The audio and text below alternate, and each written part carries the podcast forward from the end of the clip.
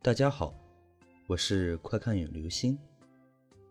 今天的故事叫做打电话。你试过用自己的手机给自己打电话吗？照理说是打不通的，但如果是能打通的话，你就要小心，因为你可能命不久矣。我有个朋友，家里有一部座机。有天晚上，大约十一点的时候，他一时贪玩，用自己家里的电话打回给自己。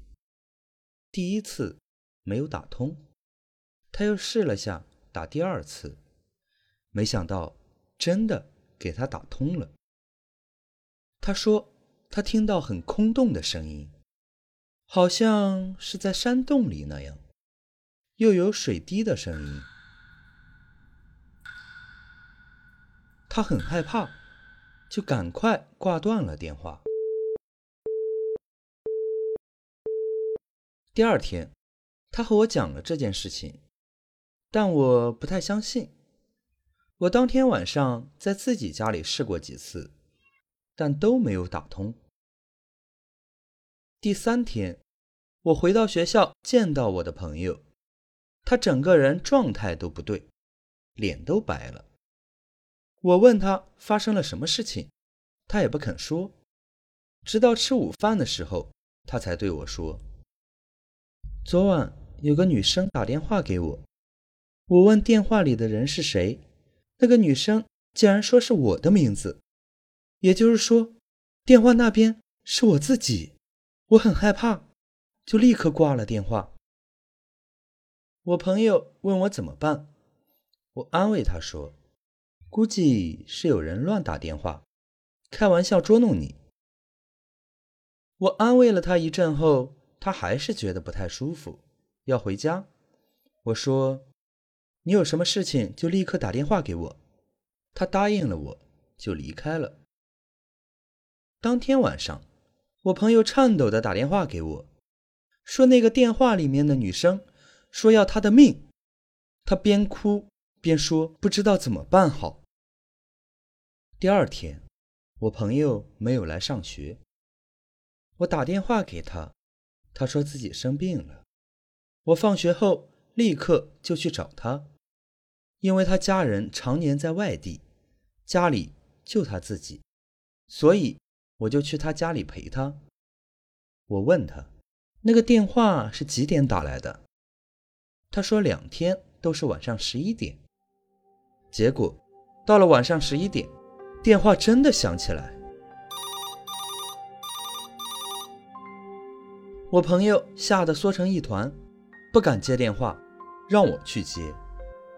我当然也不想接，因为那时候我也很害怕，但我心里也想弄清楚这件事情到底是真的还是假的，还是。去接了，我当时接了电话，整个人都傻了，因为背景的声音果真像是在一个山洞的地方。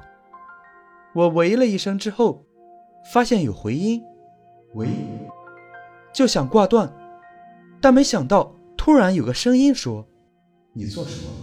这么多管闲事？”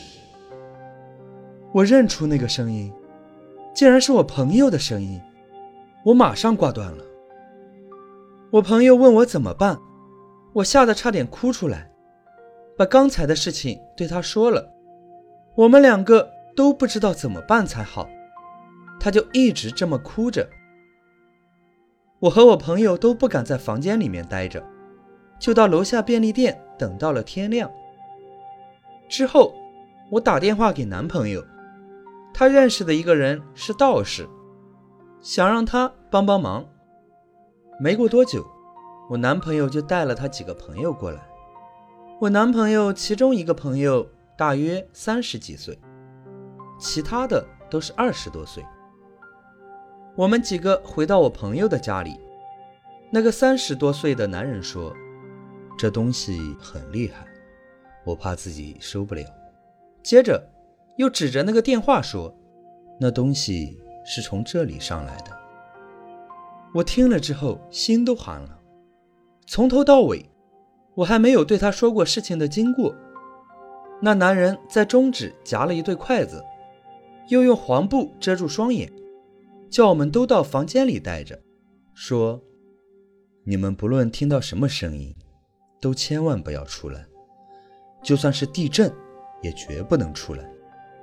过得了今晚，大家都没事儿；如果过不了，我也无能为力了。”他再三吩咐，千万不要出来，除非是天亮了才可以。我们当然都不敢出去，大家都非常害怕。大约到了十一点，我朋友突然全身颤抖，脸都青了，胡言乱语，没有人能听得明白他说什么。他突然整个人弹了起来，就要冲出去，我们立刻把他按住，好几个人合力都差点按不住他。外面又特别的吵，就像打仗一样。声音特别恐怖，好像很多人在外面一样。我们只能用床单把他捆住。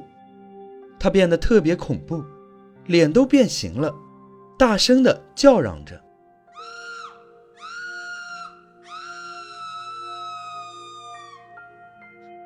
我透过门缝看见外面有很强的绿光，一会儿又变成了红光，外面特别吵。也不知道发生了什么事情。大约到了两点，整个房子都震了起来，外面有人不断的敲窗户。我和男朋友都吓得不敢动。当时是夏天，房间却突然变得很冷。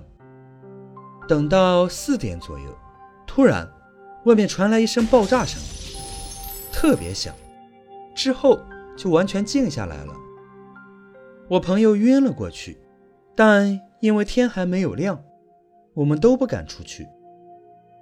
等到五点钟左右，天开始亮了，但是我们仍然留在房间里，都不敢出去，直到那个男人叫我们：“你们可以出来了。”出去后，整个客厅都乱七八糟的，真的可以用地震过后来形容。最可怕的是。那个电话整个都碎了，满地都是碎片。那个男人说：“现在没事了，事情已经结束了。叫你朋友把这碗东西喝了，就没事了。”我问他究竟发生了什么事情，他说：“你最好什么都不要知道。”但我最后了解，原来那晚不只有一个鬼，是超过二十几个。其他的事情我也不敢再追问了。之后，我朋友大病一场，过了一个星期，就渐渐恢复了。好了，这就是今天的故事。打电话，大家千万不要尝试哦。如果你不信的话，你可以试试晚上十一点，用自己的电话打给自己。但最好还是不要尝试。